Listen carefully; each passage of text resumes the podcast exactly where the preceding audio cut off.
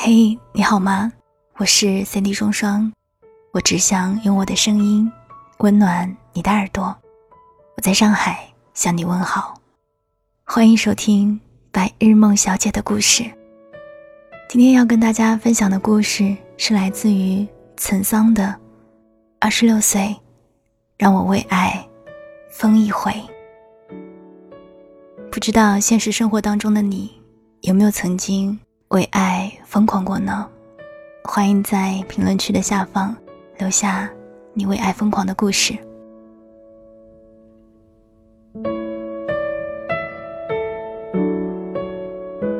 离开上海的那天，下雨，像小玉沾湿枕巾的泪。其实我一直期盼我们能像某某偶像剧一样阳光明媚，可惜成了某某苦情戏的大结局。我站在浦东机场的候机大厅，看头顶倒垂的白色钢管，突然想起小鱼送我的那只雪糕棍搭起的房子，还留在十一楼的阁楼。那可是小玉吃了一千零二十根绿舌头的伟大成果，我不能就这样丢了。我打电话给美琴说：“亲爱的，快去俺家阁楼把小玉给我的房子拿出来。”十分钟后，美琴发来短信说：“拿不出来啊，小玉正抱着哭呢。”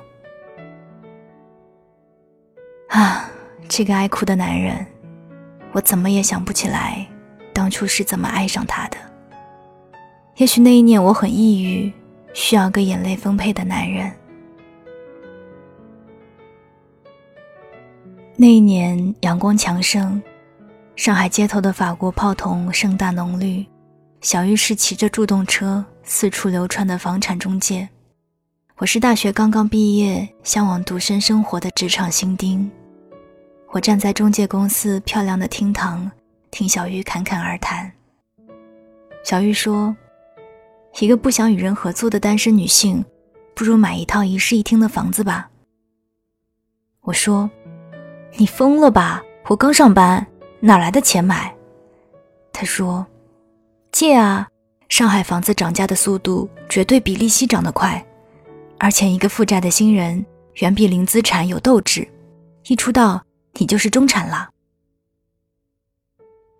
小玉口吐莲花的嘴把我说动了，我伸手向众亲家借钱，买了外环以外送阁楼的二手十一楼。交钥匙那一天，小玉站在门口。突然紧紧地抱住我，我费力地抽出手，电光火石之间给了他一记左勾拳。占人便宜，你找错人了吧？我口气相当凶恶，小玉却泪流满面地揉着乌青眼说：“你误会了，我只是高兴做成第一单房子了。我是小玉的第一单，也是她的最后一单。”很快他就跳槽了，他认定我是他的福将，一见我，他的人生就有了转机，终于在某著名建筑设计公司谋到一份助理的职位，而我是他做美心，一个新人，月供一千七百块是什么概念？起早贪黑，拒绝美食娱乐，没人比我更了解房奴的甜美与痛苦。我想，我抑郁的性格就是从这个时候锻造出来的吧。美琴说：“你精神有问题了吧？买房子是男人娶你必须的前提，你急啥？”我无言以对。没房子的男人，我能嫁吗？一个打算赠我一室一厅的男人，就更可怕了。那我为什么要买个房子来难为自己呢？美琴是我会精打细算的女邻居，勒令男友出国前买下房子一套。她说：“他回来，房子是我们的；他不回来，房子是我的。房子既是他勒索爱情的条件，也是他标注爱情的价签。我决定奉美琴为偶像。小玉拿到第一个月工资的那一天，打电话来请我吃饭。”我决定痛宰这个让我抑郁的人。可惜他拉着我冲上公车，七扭八扭的去城隍庙。那里人头攒动，人声鼎沸，到处都是忽悠老外的热情笑脸。我说：“哇塞，你大手笔啊！带我去绿波廊啊！”小玉说：“廊你个头啊！来城隍庙，我只去南巷馒头店吃蟹粉小笼，二十块十六个，管吃管饱。”我发现小玉真不愧是星海派小男人，几笼包子就终结了我的痛宰愿望。我说：“别以为你请我吃这个就能消减我的郁闷。”小玉说：“要不你把阁楼租给我，这样就能消减你一半的郁闷了。”这个提议令我迅速联想起他那个冲动的拥抱，很让人怀疑他的动机。不够简单纯良。小玉连忙捂住另一只眼睛，看着面色不善的我说：“想什么呢？我可没别的意思啊。”小玉是个多愁善感且有一点软弱的男人，看一部悲情片就可以把沙发烧成盐碱地。不过这样感性的男人，对生活自有种悠然闲逸的态度。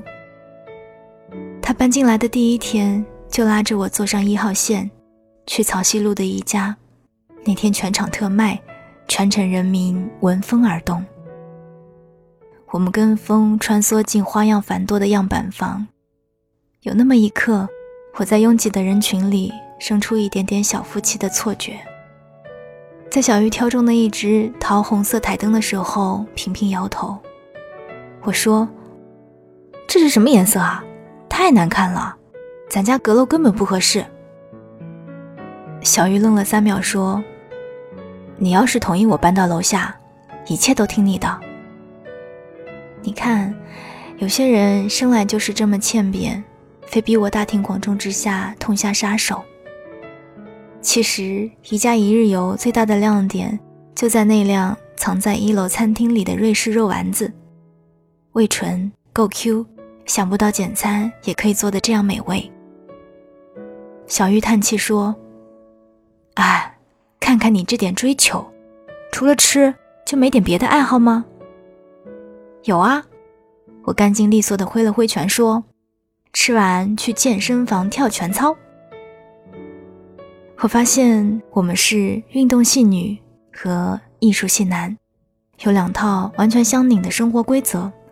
只是当他把白色的阁楼打扮成桃红色的时候。我开始看见他身上曾经被我不屑的引力。他确实有建筑师的眼光，房间里那一些被艺术化的细节，催生出某种暧昧的情愫。我躺在他柔软的床上，看阁楼斜面的窗，窗外淡若星光投下的方格的影。我说：“有空帮我把楼下也弄弄吧。”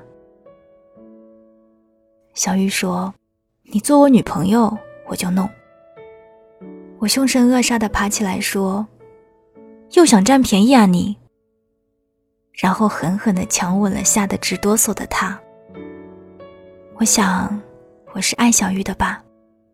深更半夜不睡觉的盼他从阁楼上爬下来，尽管有点咒怨的味道，但是这样的深夜，我确实有点儿怨念深重。美琴及时教导我说：“喂，你不会真的爱上他了吧？这么一个比你还一无所有的男人，排解寂寞还可以，爱他你就贬值了。”我说：“那你也太物质了，爱情是用升值贬值来衡量的吗？”美琴呵呵的笑着，伸出左手，中指大力钻戒，灼灼闪耀。她说。下个星期就是你过生日了吧？这是我男朋友给我的生日礼物。下星期你就知道是不是贬值了。说实话，我开始有点鄙视他了，鄙视他把爱情称出个半斤八两。小玉作为建筑系毕业的名校生，送我一顶雪糕棍搭成的房子。据说他一天要吃十根绿舌头，连吃一百二十天，吃到呕吐。他捧出来的时候，喷着亮丽的漆，在生日烛光里熠熠闪耀。这一天，我们两个坐在稍有小昂贵的西餐厅里，享用美食和服务生艳羡的目光。不远的外白渡桥安静地横在黄浦江上，透出夜晚的光芒。小玉说：“我会努力的，说不定会在你某个生日送你一栋这样的房子。咱们也在一楼开一家这样的咖啡馆，名字就叫……嗯，还没想好。”那一刻，我觉得我的爱情升值了，就在不远的未来，一路飘红。一月的时候，我买了本星座书，上面说我这一年会有事业的转机。我正琢磨着自己会不会有机会进入销售部，公司就传来破产的消息，这个噩耗打击得我一蹶不振。小玉说。怕什么呢？再找一份工作不就好了？我一腔怨气发在他头上，我说：“还不是你害的！三个月没有工作，房贷就逼得我上吊。”我忽然发现，今后二十年的生活必须朝九晚五，孜孜不倦。我不能偷懒，不能停顿，更不能失业，否则银行就会找人把我扫地出门。我真不知道，等到领回房产证的那一天，四十几岁的我是该欣喜，还是悲哀？我大好的二十年光阴，都赋予了这套飘摇在城市上空的一室一厅。小鱼安抚我说：“没事呢，有我呢。”可是有他有什么用呢？就像美琴说的，他是一个比我还一无所有的男人。当问题排山倒海的打过来，他雪糕棍搭的房子能挡住什么呢？那天第一次理智的收拾起烦躁，坐在电脑前找着各种招聘网站。我必须要有一份工作来保住我现在的生活。小鱼看着紧绷的我说：“要不周末去泡汤吧，你要放松一下。”小鱼是了解我的，他知道我最爱远在唐山的宜上，那里是上海后背的温泉。在我伤心、不快、烦闷、想扁人的时候，可以花一百二十块把自己泡到大脑虚脱。我喜欢那个土耳其鱼池，安静地躺在温水里，让小鱼咬死皮。小鱼轻轻拨弄着水花说：“别想那些烦心事了。”一切都会好的。我闭着眼，低低的说：“我们分手吧。”老上司在广州那边开了新公司，叫我过去帮忙。他给了我与小鱼斩立决的勇气，以工作的名义赐爱情死亡。其实我和小鱼是不适宜在一起的，因为我们太像了。我们的骨子里都是散漫、自由、没有自制的生命。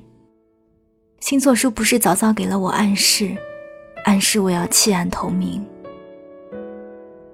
小鱼的手在抖，嘴巴发出干涩的啪啪声。我不敢睁开眼，看他悲伤的脸。我只说：别劝我，别拦我，别掉眼泪，池子里的鱼。会被你咸死的。小鱼在我筹备新工作的时候，一声不响地搬出了阁楼，没有看到离别的现场，好像也没有想象中那么心痛。我托美琴把我空出的房子租给好人家。男人要干净，要帅；女人要有礼貌，要文静，不能像我这么疯。只是这一天。我站在机场的候机大厅，看着美琴发来的短信，却莫名患了心绞痛。拿不出来啊，小玉正抱着哭呢。我反复读着这几个字，仿佛看到了一个脆弱的男人，爱的坚强。爱情的价值究竟要用什么衡量？我说不上来。名车、洋房，还是男人的眼泪？如果鱼和熊掌非要争个你死我活，我现在只想抱着小鱼说：“不走了，咱们守在一起，有什么好怕的？”那天，我打车赶回了外环之外的某某路某某号某某公寓的十一楼。那间弥漫着桃红色光芒的阁楼里，依旧传来轻轻的啜泣声。美琴站在淡白的楼梯上，对我摇头：“傻姑娘，意气用事是要饿死的。”我轻轻抱了抱他，说：“亲爱的，我才二十六岁，就让我疯一回再死吧。晚安。”亲爱的你，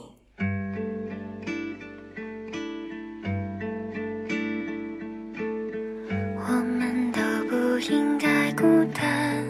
我为了见到你，才来到这世界。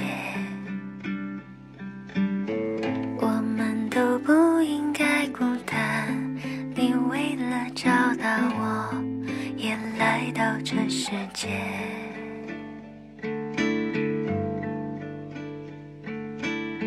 最初我们害怕孤单，只为了要见面，拼命寻找对方。后来我们变得孤单，只因为太害怕有天会更孤单。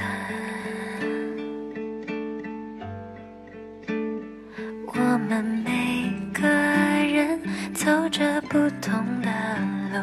每段故事有不同的辛苦，能否从那天我们相见那天，不再怀疑拥抱，用每一秒交换彼此孤单？我们都不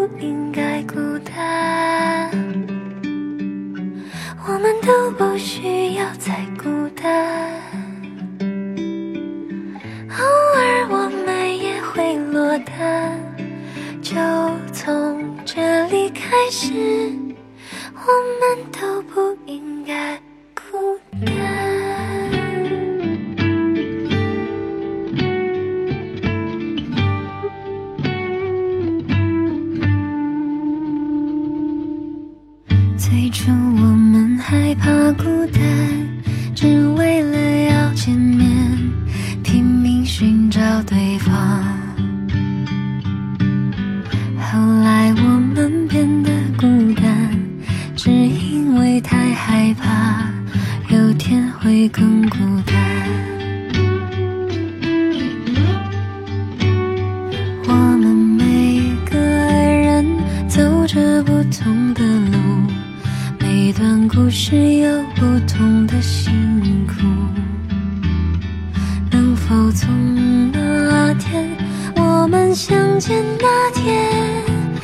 不再怀疑拥抱，